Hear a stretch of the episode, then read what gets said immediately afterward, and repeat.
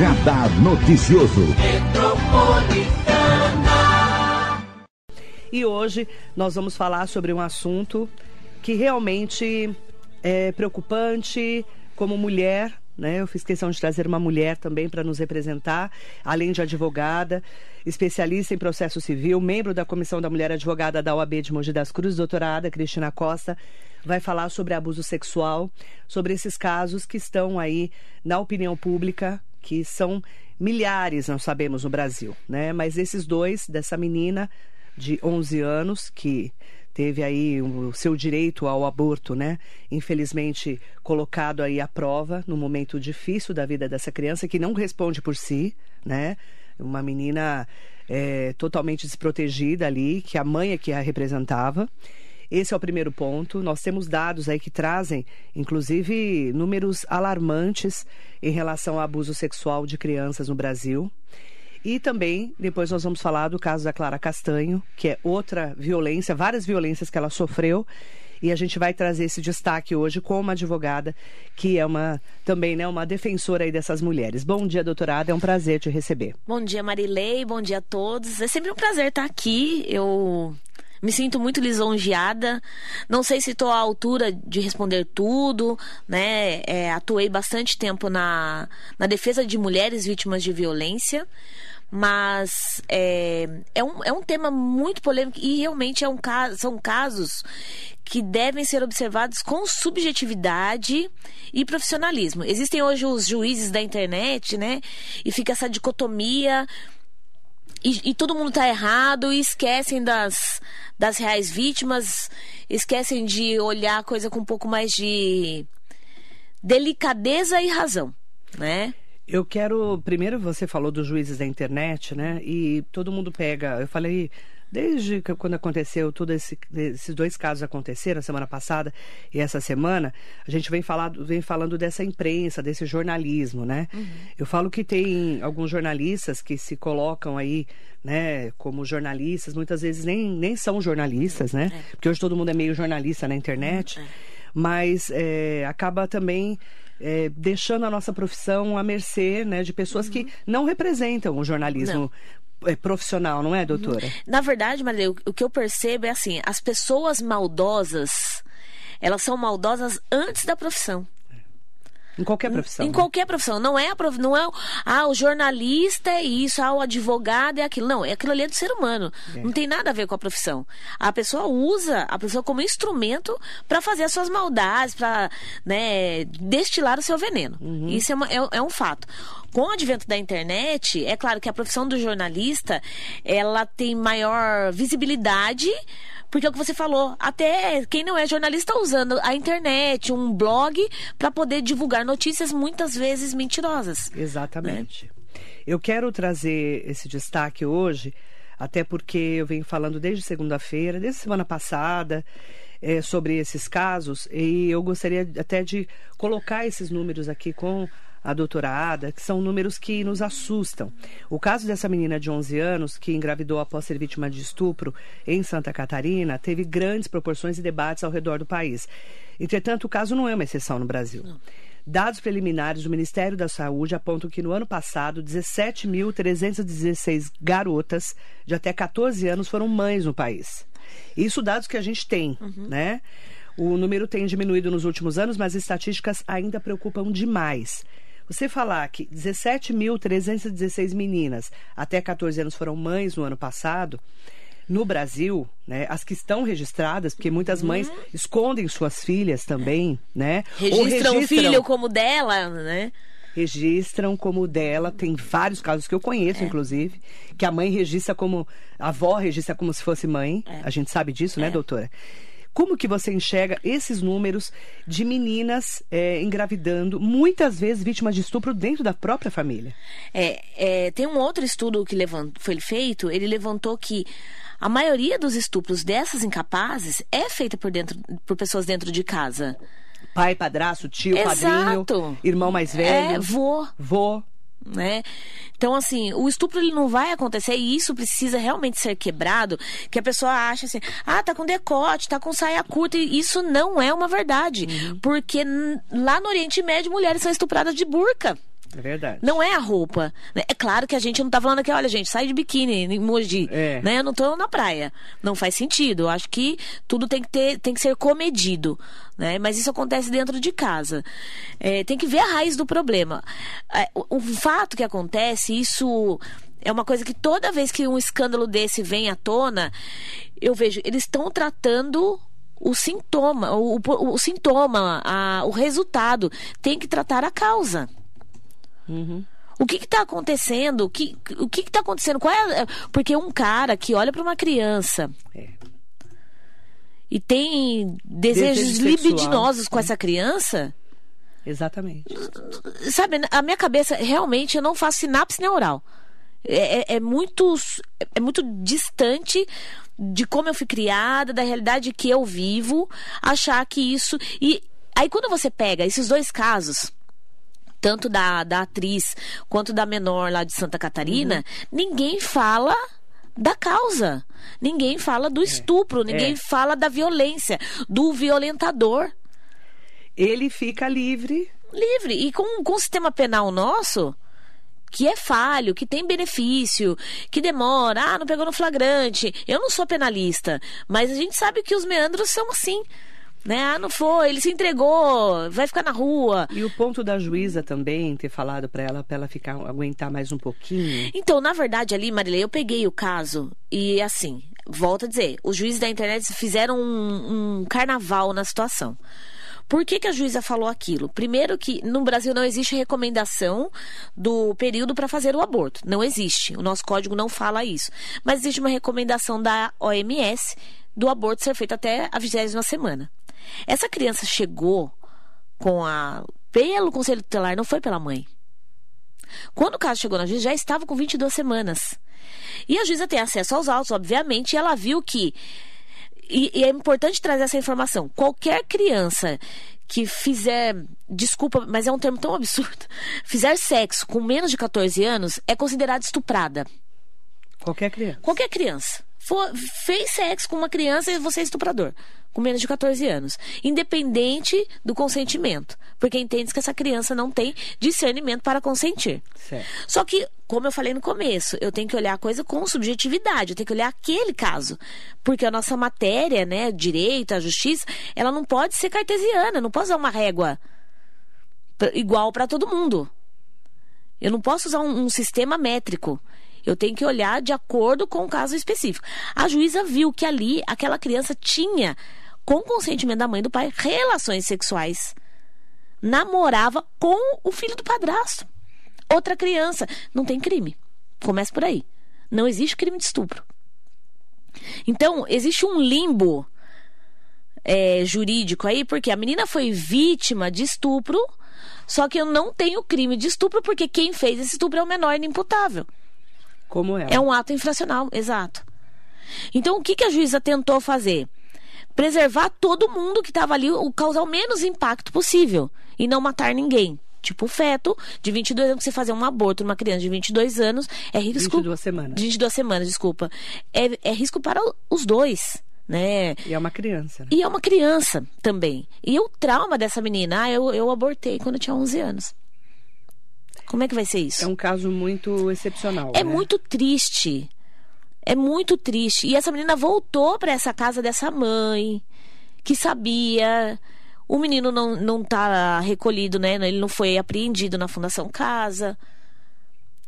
É filho do padrasto. Não sei se mora com o padrasto. Essa informação eu não tenho. Mas e aí? É, a causa não está sendo tratada. Porque um menino de 13 anos achar que é normal fazer sexo com uma outra menina, que praticamente é a irmã dele, não é normal. Mas e o meio que ele vive? Quem permitiu isso? Então, o que, o que a juíza tentou fazer é. Ela já está grávida. Ela já está traumatizada. Mas no pior dos cenários, ela para ela aquilo era normal. Então vamos tentar resolver e colocar esse bebê para adoção, como a Clara Castanho fez vou colocar o bebê para adoção. A violência que ela sofreu de ter exposta a vida dela é, não tem cabimento, não- é, é um absurdo. né? É, mas deveriam ter sido feito com, feito com mais cuidado, tanto que a juíza foi afastada.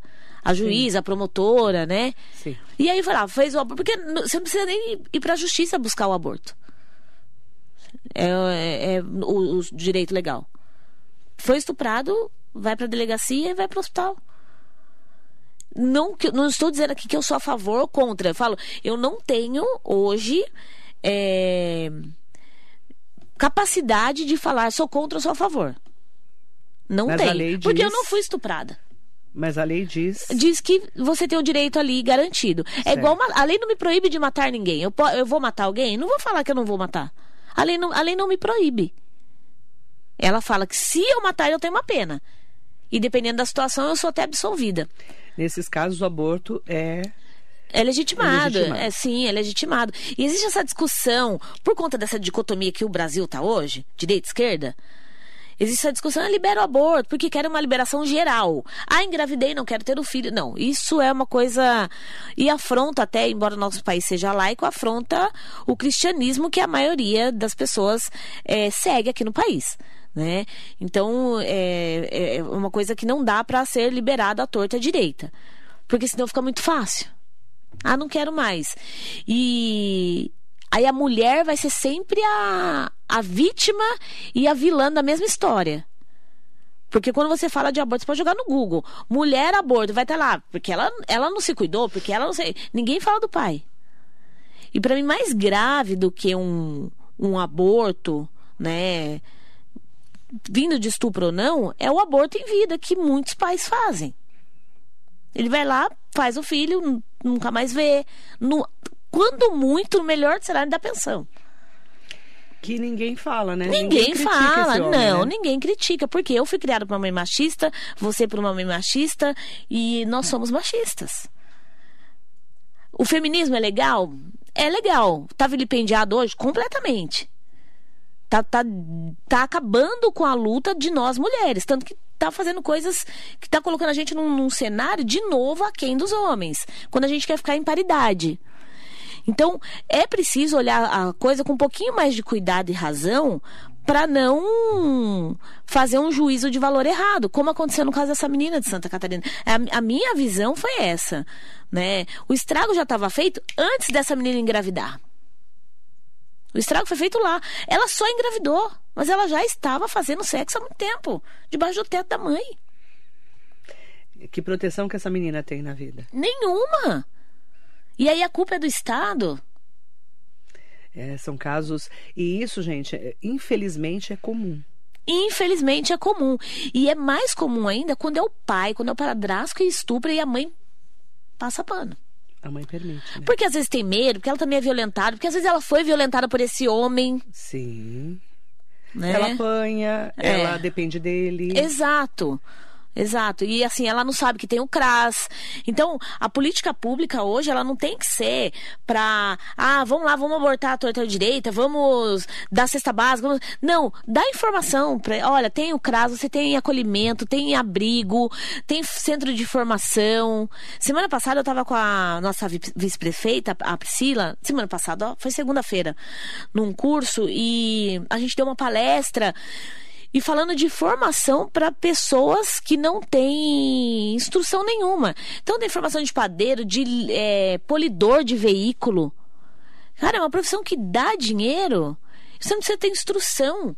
E não tem profissional. Só que isso tem que ser divulgado. E, a- e- e detalhe, quem falou dessa, dessa profissão de polidor é uma mulher.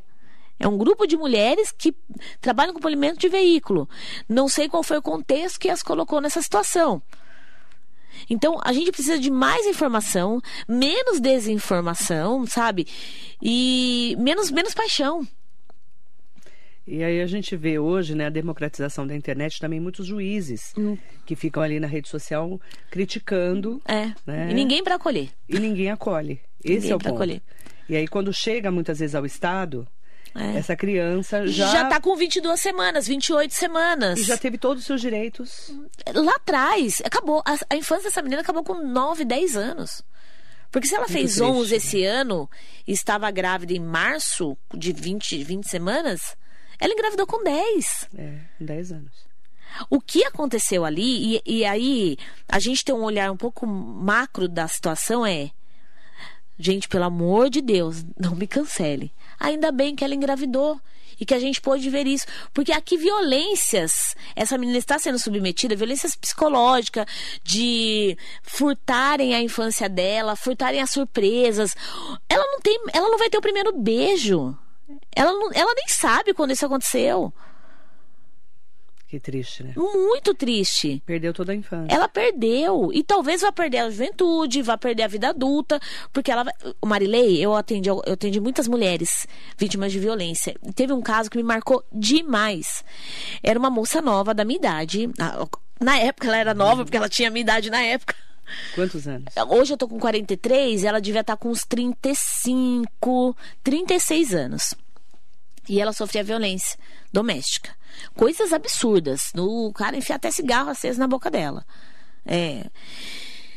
E aí, me, eu comecei a fazer umas pesquisas tal. E eu lembro que eu vi uma, uma pesquisa. Eu faço pesquisa não na área do direito, quando eu atendo esses casos, eu faço na área de psicologia. E aí, uma das, dessas pesquisadoras, ela vai lá na raiz, vai lá na mãe, no, na avó. E é aí, porque teve vítimas de violência na eu, família. Né? Então, não. Não. Na verdade, não é vítima de violência. Ela viveu num lar violento. A mãe dela apanhava. Quando ela começou a namorar com esse menino, ela começou a apanhar e casou e apanhou. E eu acho que ela meio que se cansou, uma mulher independente, viu? Trabalha, formada. Ela se cansou, ela é lá de. Como é que chama a cidade? Osasco, pra, pra aquele lado de Osasco, olha, olha a minha lembrança. Eu lembro que o Zezé de Camargo tinha uma casa naquele lugar. que, Alphaville. Alphaville. E aí ela foi pra casa da mãe para pedir. E a mãe falou: Não, você tem que falar com seu marido. Você tem que aguentar. E ela não, não aguentou, me procurou. Fiz a, a separação de corpos dela na ocasião, depois fui fazer a conversão em divórcio. Fiz a conversão. Quando eu dei entrada, desculpa, conversão não, dei entrada no divórcio, que era 30 dias na época o prazo, né? Com Três dias que eu tinha dado entrada, essa mulher me procurou, falando que estava voltando com o marido. Eu falei, mas como? E voltou. Eu fiquei tão louca. Eu falei, gente, o estelionato mental, né? Voltou com o marido. E eu, o cara tinha justiça gratuita. Eu falei, não, eu vou. Eu, esse negócio mexeu comigo, eu vou executar. Eu vou falar que ele tá com renda agora e vou cobrar meus honorários. E fui cobrar a sucumbência, que é aquela verba que a gente ganha do perdedor da ação. Fui cobrar a sucumbência dele. Ela, um ano depois, ela foi lá no escritório me pagar. Ela estava grávida. De um homem violento que ela era vítima de violência. Então, assim. E é... ela voltou com esse cara. Ela voltou com esse cara. Mas aí é uma violência emocional, né? Total. Então, quando chega na física, já é a ponta do iceberg. Tem é. muita coisa por baixo, né? Verdade. né? Mandar bom dia para todas e todos que estão aqui com a gente, com a doutora Ada Cristina Costa, advogada especialista em processo civil, membro da Comissão da Mulher Advogada da UAB de Mogi das Cruzes, falando de abuso sexual, violência contra a mulher. Stanley Marcos, Maria Laureci Alves Brandão, Jacaré da Rodoviária de Arujá, bom dia, Jonatas Lustosa. Sandra Lopes Nogueira, infelizmente ainda o nosso judiciário carrega a questão do aborto legal como caso de família religiosa e não aplica a lei, e sim o entendimento religioso. Doutora Sandra também é advogada, um beijo para ela. Conhece bem também essas mulheres vítimas de violência lá em Suzano. Mariso Meoca, é. mandando um bom dia especial para a doutora Ada. Hugo Marques, Ricardo Pedroso, mandar bom dia também é, para o Sidney Sanches aqui com a gente, Anderson Carlos de Amorim Rampazzi, Silene Fulan, Demiciana Aquino, Manuel Fátima Prado, Maria Inês Soares Costa Neves. Nossas crianças estão muito vulneráveis. As, o assunto muito importante é excelente trazer à luz o assunto. Vulnerabilidade dessas famílias, né, dessas uhum. crianças. Sheila Adriane, Armando Maesberg, muito bom dia para você. Vereador José Luiz Furtado está aqui com a gente também. Doutora Ada, bom dia, excelente profissional. Faz um grande trabalho na Comissão da Mulher Advogada, assunto que merece um debate sério e com um olhar voltado para a defesa dos direitos da criança e do adolescente. Marinete Sangi de Almeida Bruno, Paulo Augusto, Washington Ralé. Mandar bom dia também para Demiciana Aquino, como membro da Comissão da Combate à, do, à Violência Doméstica. Ela está falando aqui, né? Um tema muito delicado, né, Demiciana? Muito e é mesmo delicado. muito delicado. E aí eu quero entrar no tema da Clara Castanho, né? Que nos chamou muita atenção, nós jornalistas, mais ainda, porque é, infelizmente nós tivemos a vida dela exposta por um jornalista, né? Uhum. Por alguns jornalistas, né? Sim. E ali a gente viu o tamanho da violência que uma menina de uma jovem de 21 anos sofreu, É. né? Ela foi estuprada, aí ela foi é, infelizmente, né, ela já estava grávida já no final da gravidez, resolveu doar esse bebê para né, para adoção. Qualquer mulher pode dar o seu filho para adoção Sim. e ela tem direito sempre Sim. e principalmente também de ter sigilo disso, não é, doutora? E pra mim isso é um, é um ato de amor. De muito mais amor. Do que ela, ah, não, vou criar. Porque as pessoas romantizam maternidade, pobreza, tristeza, É, isso mesmo. né? E não tem que romantizar. A mulher tá lá toda descabelada, com o, o, o peito todo machucado de amamentar, mas é lindo. Não, não é lindo, gente, é sofrido. Né? Não, não, não- não romantizem. demais. Glamorizam, né? né, Glamorizam. a maternidade. É, então assim, é, foi um ato de amor. Eu falo isso porque o meu irmão, ele foi dado. Né? Ele foi doado. Ele foi doado, o meu- eu- que é hoje meu irmão, tem 51 anos. E a minha mãe o criou. Você fala, ele é igualzinho a mim, branco que nem você. então, assim, é meu irmão. Ele sabe da história dele, né? Mas a mãe, mãe a mãe, a mãe biológica dele doou ele. E aí eu pergunto para você, é, quantas violências essa, essa atriz é, foi E, e colocar, colocada aí? é, e colocar uma criança para adoção é bíblico, né? Vamos pegar a, a brecha da Sandra. Se for pra gente romantizar e, e colocar na parte religiosa, é bíblico, né? Eu não lembro quando foi José que foi colocado na cesta. Ué, colocaram. Moisés. Moisés. Obrigada. Ah, especialista em Bíblia. Então, assim, é, é É, aquilo. É, então tá, é verdade que chama Moisés o bercinho, né? Então, Por isso é, chama é- Moisés. É, então vamos seguir então que tá lá. É um ato de amor, né? Agora, o que a gente vê, Marília, que a gente tava conversando, né? É, existem pessoas maldosas, fofoqueiras, que aí foram pra faculdade e viraram jornalistas. Alguns nem foram para faculdade. Alguns nem foram. Que não precisa de diploma. Porque você chega. Marilei, você pega. É uma coisa assim absurda. Bateu, morreu, tá lá no velório, o cara chega assim, e aí, o que, que você tá sentindo? Nossa, é cada absurdo. É É que absurdo. isso é uma afronta ao jornalismo. É uma afronta. né? É. É uma É, afronta. Eu, eu sinto muito, sabe, quando eu vejo casos Eu assim. sinto muitíssimo também. Então, o que, que- através do que eu me informo? Eu escuto você há muitos anos, você sabe disso, né? É, eu leio fontes e quando eu leio de uma fonte eu procuro em outra para ver se aquilo é verdade. né? porque não dá, não dá para você Acreditar Ac- coisas. não dá para acreditar. Às vezes o cara conta uma meia verdade e, a- e aquilo ali foi fofoca Foi. Aquilo ali foi uma fofoca muito maldosa que fizeram com essa menina. Né? Porque pra mim ela é uma menina, ela tem 21 anos. E É. assim, a- ela acabou sendo alvo de várias violências, né? Sim. Ela foi até ameaçada por uma enfermeira Sim, de, de ter a. os dados dela. Entendeu? E a LGPD não vale pra nada. Que absurdo. Não vale pra nada, né? Porque vê, assim, até o as pessoas de não. enfermagem está levantando as informações. É, precisa, porque Ela foi assim. demitida, a enfermeira, inclusive. É, e, eu, e assim, é, ninguém tá perguntando, ninguém levantou. Volto a dizer, quem te estuprou? O jornalista foi até a casa dela, olha, eu não vou vazar que foi você. Mas vamos atrás desse cara, porque esse cara pode estar estuprando outras pessoas. Exatamente. E se foi, e se foi uma violência em relação do trabalho, que o cara, né, é subordinada dele? Quantas outras? E a gente sabe que tem, Muitos casos. né? Então, assim, é, eu vou contar uma coisa pra você, e aqui no ar, pouquíssimas pessoas sabem disso. Pouquíssimas pessoas. Conto nos dedos de uma mão. Meu marido sabe, minha irmã sabe, mas eu fui vítima de violência. Eu fui uma vítima de violência. Mas eu consegui escapar. Mas eu fui raptada, na época chamava rapto, né? Aqui eu tinha 19 anos. Por uma pessoa conhecida. Da Ele família. levou você de um lugar que você estava? De um lugar, me colocou dentro Do de um carro? quarto, do, do quarto, me colocou dentro de um quarto de motel. Nossa. É. E aí? E aí eu vou contar pra você por que, que eu acho que a Clara Castanho não expôs. Porque eu demorei mais de uma década para poder falar sobre isso. Eu não fui violentada. Não foi. Fisicamente, sexualmente, melhor. Eu não fui violentada sexualmente, mas eu fui violentada. É, a pessoa te pegou e te levou para um quarto de motel, você imagina o medo que você passou? E aí. Com 19 anos? E não, e, e assim, foi, é uma coisa. é, eu não sei como eu consegui engendrar o para poder fugir. E você fugiu? Fugir. A hora. E essa pessoa você conhecia? Eu conheço essa pessoa. E você não falou para ninguém? Pra ninguém, nem pra minha mãe, nem pro meu pai, nem pra ninguém. Porque eu pensava, a minha mãe vai me bater. Você vê, a mulher acha que a culpa é dela.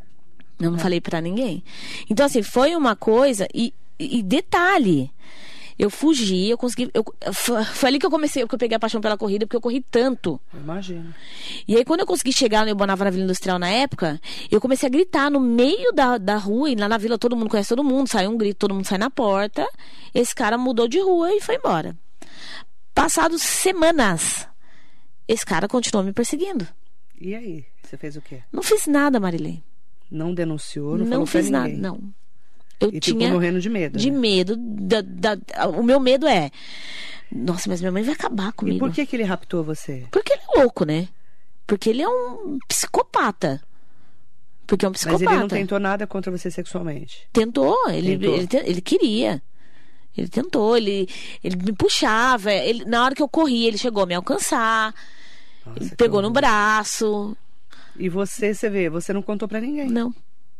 Você imagina o medo dessa Clara Castanha? Não, ainda mais, eu volto a dizer. E se for um caso de superior, superior hierárquico dela? A gente não sabe, né? A gente não sabe. Eu falo pra você, é, como que nós mulheres, Uhum. doutora, você como advogada, né?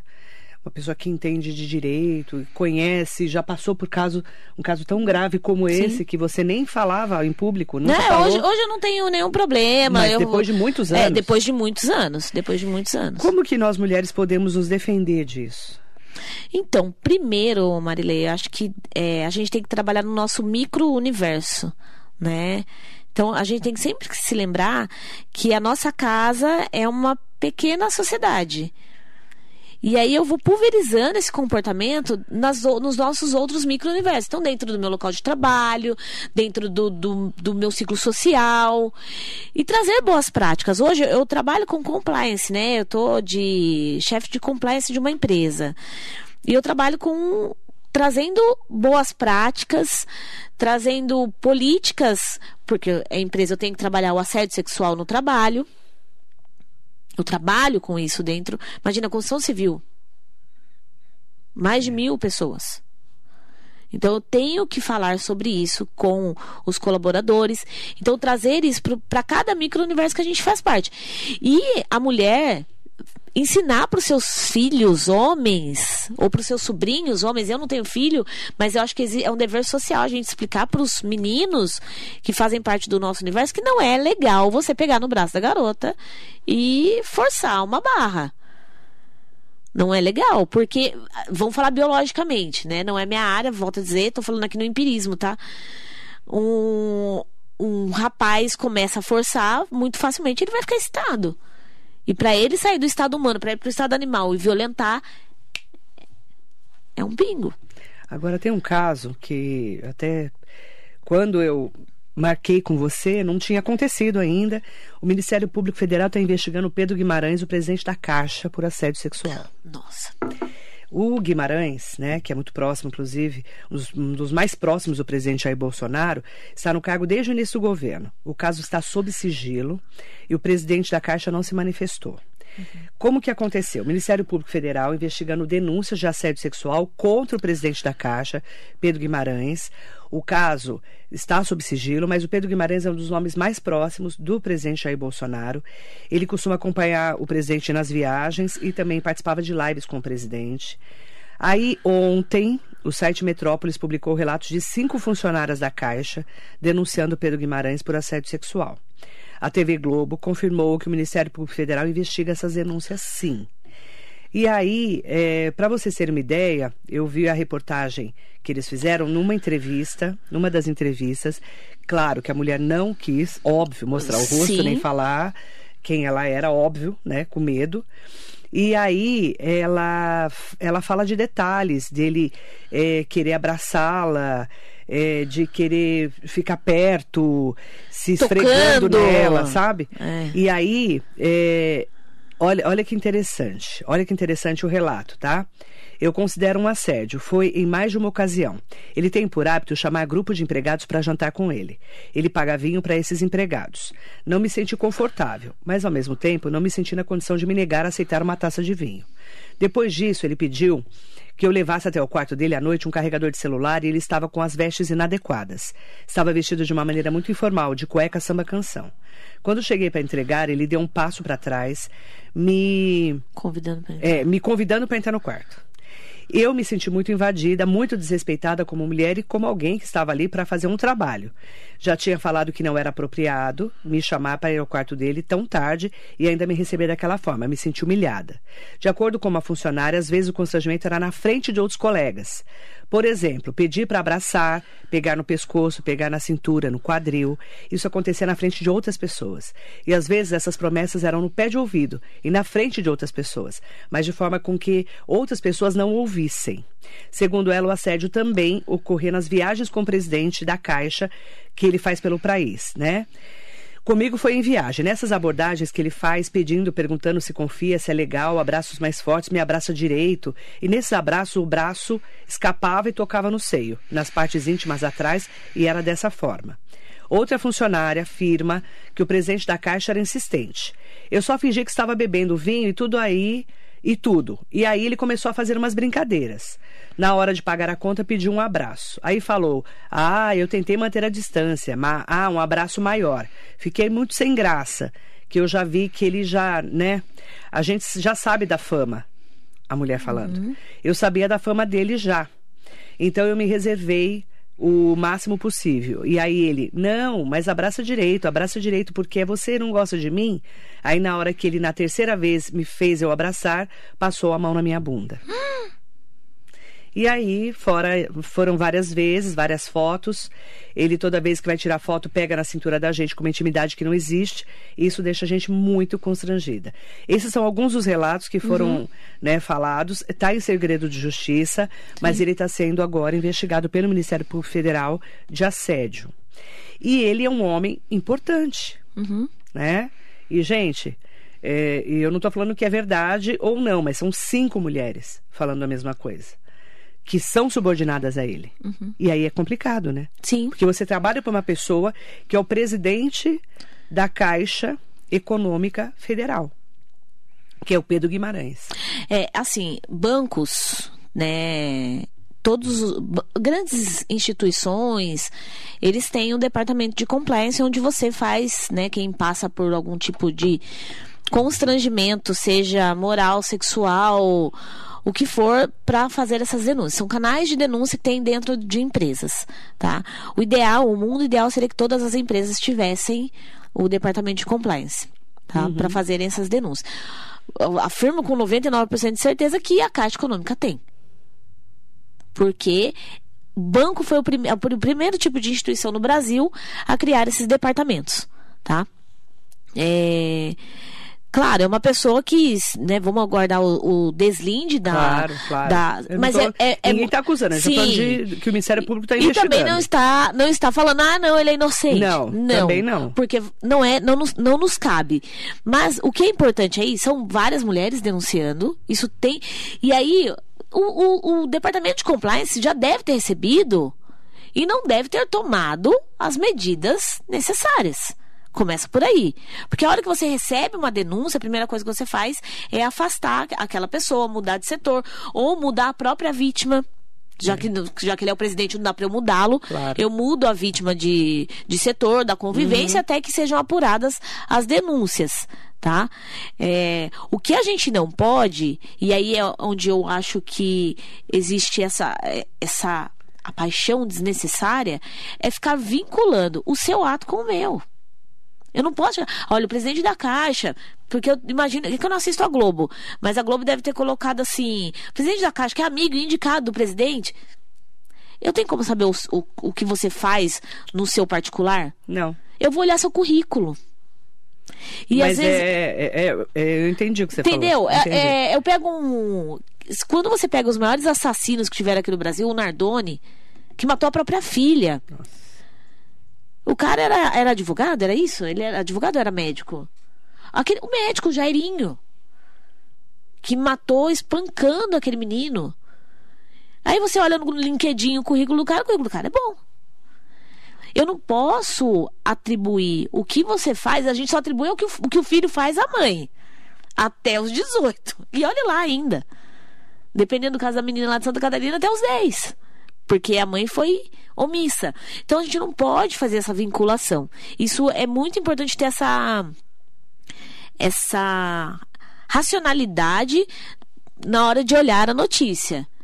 Quem, é diferente você falar, estavam os dois lá no quarto, tarará, e chamaram a menina. E... Peraí, eu tô falando de duas pessoas perturbadas. Uhum. E uhum. aí, é, essa coisa no trabalho é um, é um, é um limite, né? Muito, muito às vezes tênue, tênue.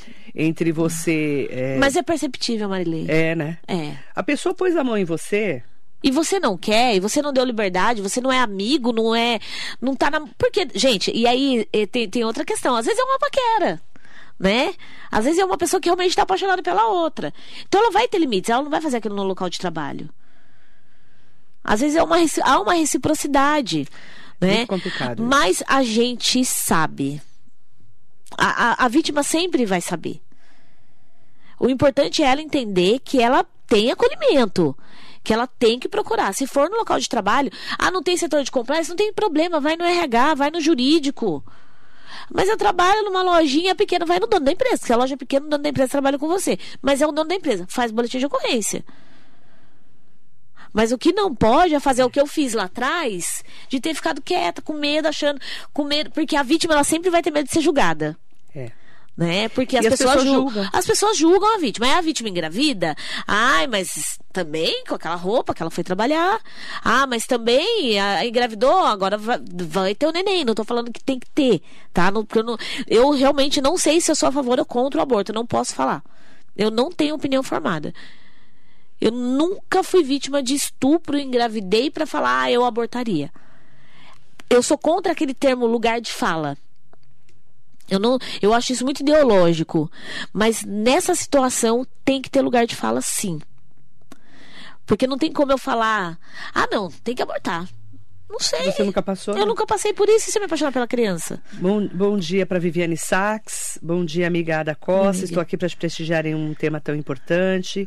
Bom dia também para Sofia Lemes. Vivi para Vita, está aqui com a gente. Vivi, muito bom dia. Temos que tomar muito cuidado com nossas crianças, acreditar no que elas falam. Sempre pergunto aos meus filhos e oriento sobre esse assunto. Eles precisam saber dos perigos da vida. Uhum. Manaim Brasil, Duda Penacho, Heloísa Moreira está aqui com a gente. Paulo Pessoa também, muito bom dia. Silvia Correia. Doutorada, sempre guerreira e combativa, parabéns, beijo. Ana Cecília Uni Ferreira da Silva, ah. que também é advogada, né? A Silvia também é Minha é advogada. Amiga. Mandar também bom dia para o doutor Delmiro Gouveia, que também é advogado. Estamos é... em peso, obrigada, Estamos aqui, viu? todos advogados, vocês todos, né? Eu não. Bom dia, Marilei, a doutora, doutor Delmiro Gouveia. Ga. Eu vou ler de é novo. É alemão isso? Gaslintin. Eu não sei falar direito, tá, doutor Delmiro? é uma forma de abuso psicológico na qual informações são distorcidas, seletivamente omitidas para favorecer o abusador. Olha que interessante. Ou simplesmente inventadas com a intenção de fazer a vítima duvidar da sua própria memória, uhum. percepção e sanidade mental. Gaslighting. Não é gaslight? Gaslight, é isso? Acho que é, né? Eu não sei falar, desculpa, tá, gente? É gaslighting, é isso? Acho que é gaslight. É. Você que sabe mais inglês. É que você fez, estudou fora, né? Uhum. É, desculpa, tá, gente? Eu tô lendo do jeito que eu tô vendo aqui. E aí o doutor Delmiro colocou, é um tipo de violência psicológica e emocional que costumeiramente ocorre no relacionamento, nos relacionamentos afetivos, mas pode acontecer em outras relações, familiar, profissional e de amizade. Sim. Esse termo surgiu no filme americano Gaslight, A Meia Luz em português de 1944. Nossa. Nossa, que legal.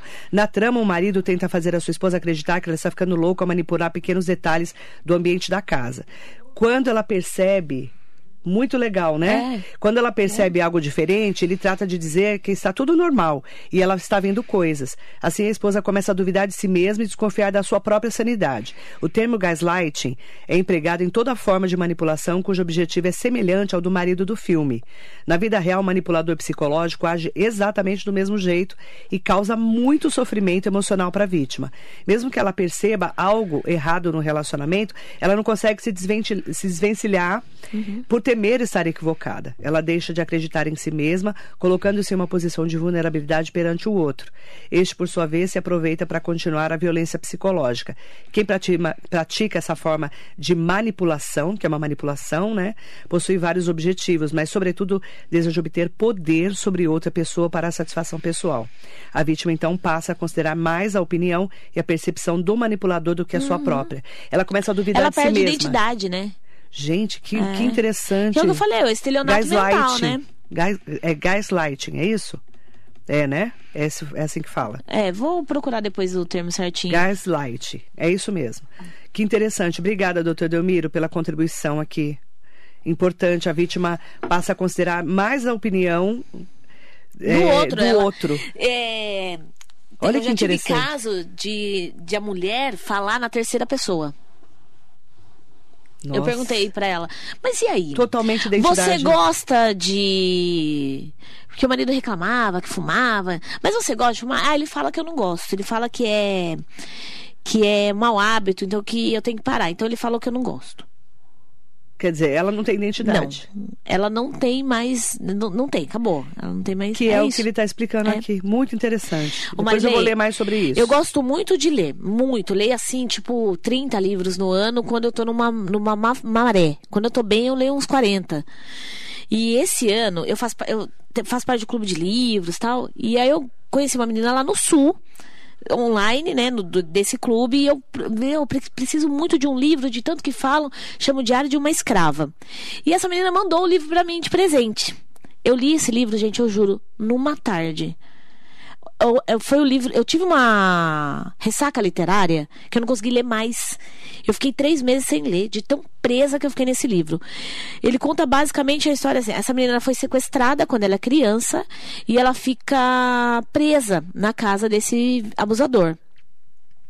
Ela e outras crianças já haviam passado por isso, né? Nossa, outras crianças morreram e é uma história de ficção, mas isso acontece Acontece sim. Engravidaram, engravidam quando são crianças, tem o parto lá, morre a criança e, a- e a- o feto, o bebê, enfim. No final do livro, ela passa por isso, ela começa a duvidar Dela. se ela é vítima mesmo dessa, des- dessa violência, ou se ela fez por onde, ou se ela é parte desse sistema maluco que esse cara criou. Impressionante. A Naime Ekusegawa Kamiyama está aqui. Estamos aqui com o Cef. Bom dia, querida Nair. Fabiola Prince, bom dia. Tema super delicado, importante em pauta. Parabéns, doutora Ada. Doutora Alexandre Balbi está aqui. Bom dia, Marilei. Bom dia, doutora Ada. Realmente um assunto de grande relevância. Nós pais temos que orientar nossos filhos e, mais do que isso, temos que ficar atentos às reações deles, pois sabemos que é muito difícil as crianças vítimas de abuso exporem a situação. Pais, fiquem atentos. A orientação é essa mesmo, né? É, e parar de sexualizar as crianças, né, gente? É, infelizmente, é, que nesse caso de Santa Catarina, eu fiquei muito transtornada com toda todo o caos que envolveu essa gravidez. Porque, como eu digo, a gravidez foi a ponto. Por isso essa menina não engravida? Ia continuar normal. Ela já era vítima há muito Ela tempo. já era né? vítima há muito tempo.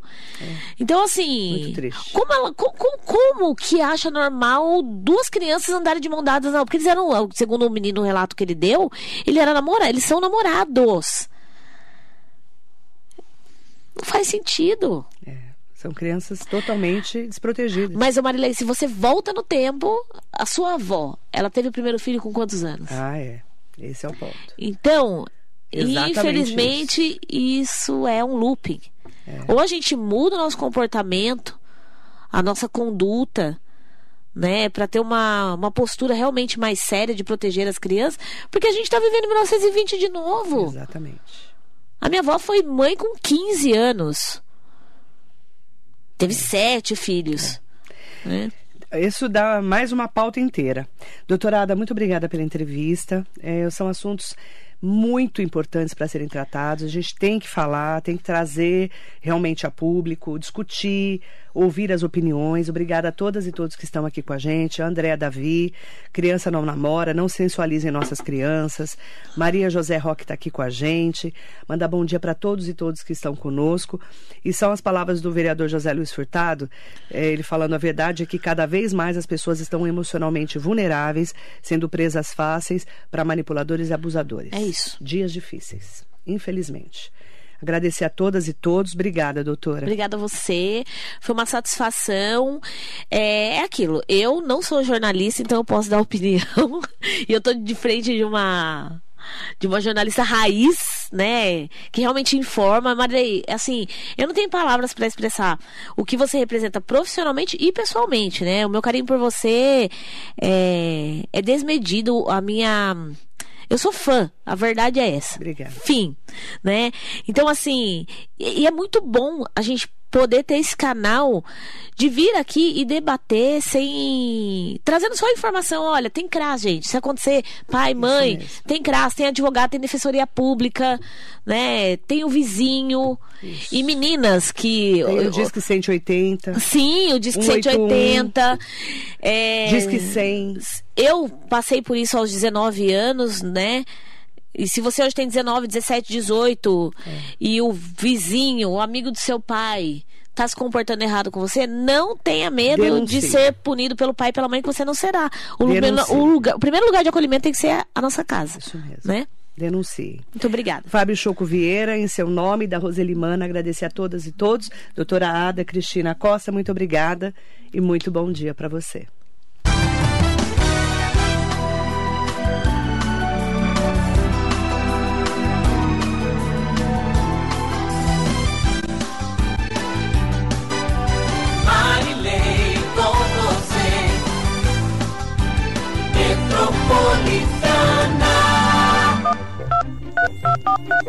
Alô,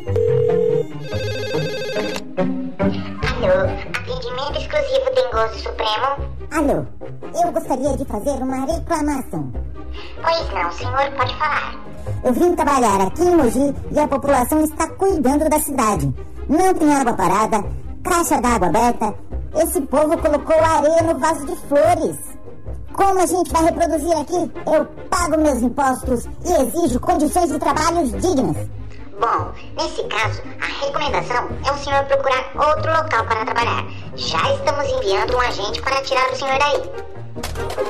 Aqui em Mogi das Cruzes, não vamos dar mole pro dengoso. Eleições 2022 é na Rádio Metropolitana. Você acompanha aqui a cobertura completa do período pré-eleitoral, com todas as informações para ficar por dentro dos acontecimentos da política regional e nacional. Metropolitana. Quer aquecer seu coração nesse inverno? Doe cobertores, calçados e roupas em uma das caixas espalhadas pela cidade ou no Fundo Social de Solidariedade. Se preferir, faça sua doação na Sacola Solidária no Suzano Shopping ou peça para retirar e a equipe do Fundo Social vai até a sua casa. Campanha do Agasalho. Bom para quem doa, melhor ainda para quem recebe. Prefeitura de Suzano. Vamos falar agora da ACIBRAF, Assistência Brasileira de Atendimento Funeral à Família, uma empresa que se dedica à prestação de serviços de assistência funerais para famílias do Alto Tietê, Grande São Paulo e Capital. Fundada em 1995, foi idealizada para realizar um funeral digno àquelas famílias que se sentiam desamparadas e despreparadas psíquica e financeiramente para lidar com as burocracias e exigências no momento em que o pensamento parece distanciar-se da razão. Adesão. Contando com uma equipe de profissionais cuidadosamente selecionada, treinada e capacitada para cuidar de todos os detalhes no momento em que mais precisamos de apoio, na hora da perda de um ente querido.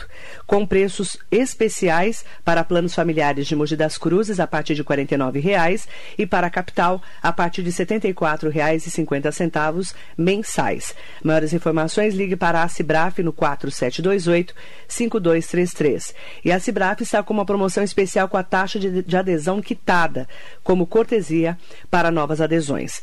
4728-5233. A Cibraf. Vamos falar agora da Acibraf, Assistência Brasileira de Atendimento Funeral à Família, uma empresa que se dedica à prestação de serviços de assistência funerais para famílias do Alto Tietê, Grande São Paulo e capital. Fundada em 1995, foi idealizada para realizar um funeral digno àquelas famílias que se sentiam desamparadas e despreparadas, psíquica e financeiramente, para lidar com as burocracias e exigências no momento em que o pensamento parece distanciar-se da razão, contando com uma equipe de profissionais cuidadosamente selecionada, treinada e capacitada para cuidar de todos os detalhes do momento em que mais precisamos de apoio na hora da perda de um ente querido, com preços especiais para planos familiares de Mogi das Cruzes a partir de R$ 49,00 e para a capital a partir de R$ 74,50 mensais. Mais informações ligue para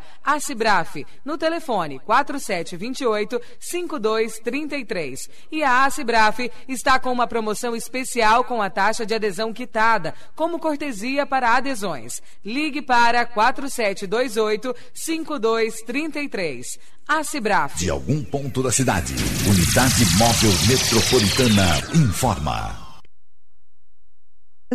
7 horas e 52 minutos. Daniel Marques, onde você está nesse momento? Eu sei que tem um grande congestionamento aí na João 23 e as pessoas ligando para cá, mandando mensagens. O irmão do Marcelo Arrudo, Fernando, mandou aqui pra gente que o congestionamento está lá na NASH já, para você ter uma ideia de como é que tá a movimentação. Como é que tá aí agora nesse momento? Marilei, tá tudo é, fluindo muito devagar por aqui. Agora são 7 horas e 53 minutos. Nós tivemos a colisão de um caminhão que carregava papel, um caminhão baú, com um poste. Esse poste partiu no meio. Nós temos aqui é, a falta de energia elétrica em alguns semáforos aqui da região.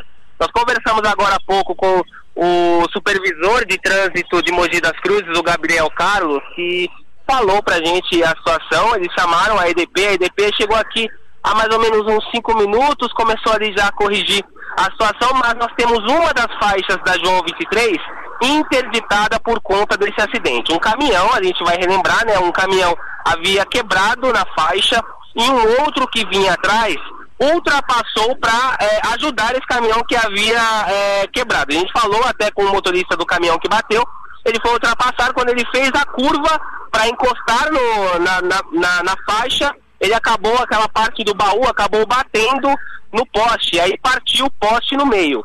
E aí é, essa, essa fiação caiu para a parte do meio da pista, não chegou a ir até o chão, mas é, ela ficou ali pendurada. E agora a equipe da EDP está fazendo ali o reparo. Depois disso, iniciou todo esse congestionamento que a gente está vendo aqui neste momento.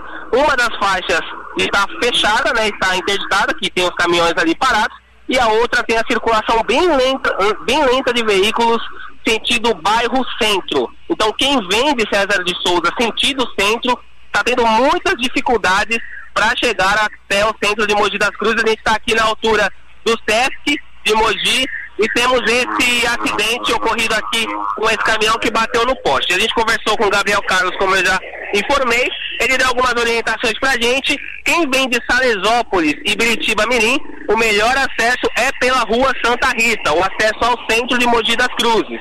E quem vem de César de Souza pode vir pela Ricieri José Marcato, sentido Avenida Francisco Rodrigues Filho. Então a gente tem essa lentidão, como você falou, uma lentidão muito extensa, está prejudicando muito o trânsito aqui da região. A gente tem semáforos apagados e nesse momento a EDP está fazendo reparo, mas os dois caminhões, tanto que havia queimado, quebrado primeiro, quanto que bateu, os dois seguem aqui parados e havia a circulação pela é, é, Avenida João 23, sentido centro, bairro centro, está é, funcionando apenas por uma faixa, Marilei.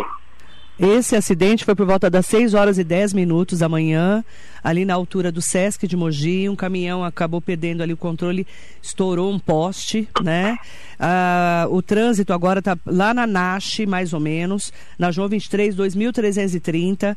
Alternativas para quem vem de Salesópolis e Biritiba Mirim. Pegar a rua Santa Rita e entrar pela Vila Oliveira ali, tá? Sair lá por cima pelo Socorro. E para quem tiver em César de Souza, venha pela Riciério José Marcato, aí você já pega lá a, a estrada, né, que vai volta de Guararema para você poder vir para o centro da cidade. É claro, né, paciência redobrada nesse momento. A gente tem o pessoal do trânsito ajudando aí no escoamento do trânsito, mas tem também a EDP tentando arrumar o problema da iluminação, porque o poste foi estourou, né? Ele é, rachou no meio. O Daniel, inclusive, mandou fotos aqui para mim. É impressionante a força, né, do, do, do, do, caminhão que deve ter perdido ali, é, ficado desgovernado, perdeu o freio, alguma coisa aconteceu, porque realmente foi um acidente, ainda bem, graças a Deus, sem vítimas, né? Mas ele acabou, é, é, o, o poste, ele rachou no meio. Não é isso? É, é interessante, a gente está, é, inclusive, acompanhando desde de manhã, desde seis e meia da manhã mais ou menos, que o Daniel está lá. E toda a atenção redobrada para quem estiver em Mogi, sentido bairro centro da João 23, ali em César de Souza, para o centro de Mogi das Cruzes. Marley. Oi. Só um detalhe, né? A gente está trazendo as informações do acidente, mas o motorista que bateu o caminhão, ele tá bem, tá? Não tem ferimento, inclusive ele conversou com a gente e falou que fez essa curva é, e acabou é, batendo no poste. Inclusive, o motorista que estava no caminhão de trás reclamou, disse que o poste estava muito pro meio e aí acabou por conta disso batendo é, esse baú desse caminhão. Mas o motorista está bem, os dois motoristas estão bem, foi apenas o dano material mesmo no poste que acabou rachando no meio. Obrigada pelas informações, o Daniel acompanhando então em tempo real esse, essa movimentação, né? Esse problema com o trânsito hoje em Mogi. Claro, né, que os mojanos, é, a gente não tem culpa, né? Óbvio. Então, quem vai sair de casa com horário marcado, saia mais cedo, principalmente se tiver em César de Souza ou tiver de Beritiba e Salesópolis também, tá bom? 7h58, Bruna Calhau é com você. 7h58, Marilei, obtivemos o resultado do CAGED. O Alto Tietê encerrou o mês de maio com saldo positivo de 3.355 vagas de emprego geradas. O saldo é resultado da diferença entre admissões e demissões registradas no mês. Em maio, a região teve 15.236 contratados e 11.881 demitidos. Os dados foram divulgados nesta terça-feira pelo CAGED, que é o cadastro Cadastro Geral de Empregados e Desempregados. No acumulado do ano, a região ficou com 9.183 de saldo. Nas cidades, Suzano lidera com o maior saldo de empregados na região. O município encerrou o último mês com 1.070 de saldo. Em seguida aparece Mogi das Cruzes com saldo de 80 de 885. Itaquaquecetuba é a terceira cidade no ranking com o maior saldo, chegando a 611 contratações. Arujá e Poá vêm em sequência com 276 e 147 de saldo respectivamente, e nas últimas posições aparecem Guararema com saldo de 111, Santa Isabel com 93, Ferraz de Vasconcelos com 73 contratações, Biritiba Mirim com 65 e Salesópolis com 24. E além do balanço, eu tenho um importante aviso. Os condutores do Alto Tietê e do Estado que tiveram a CNH, a Carteira Nacional de Habilitação, vencida entre março e abril, têm até amanhã, somente 30 de junho, para renovar o documento. Para isso, as unidades do Poupa Tempo da região e do estado estão em multirão de atendimento nesse momento. A grade de agendamento está disponível para atendimento presencial e o serviço deve ser marcado previamente pelos canais eletrônicos de forma gratuita no portal poupatempo.sp.gov.br poupatempo.sp.gov.br ou o aplicativo Poupa Tempo Digital e totens de autoatendimento. Lembrando que os documentos que forem solicitados a partir de agora já serão emitidos no novo modelo da CNH pelo Detran de São Paulo. É com você, Marilei. Fecha. Giro de repórteres. Metropolitana. Essa hora tem o patrocínio de original Volkswagen. Volkswagen. São oito horas. Bom dia, bom dia. Um bom dia pra você. Muita música e alegria no seu coração. Notícias, esporte, muitos prêmios pra você. Venha o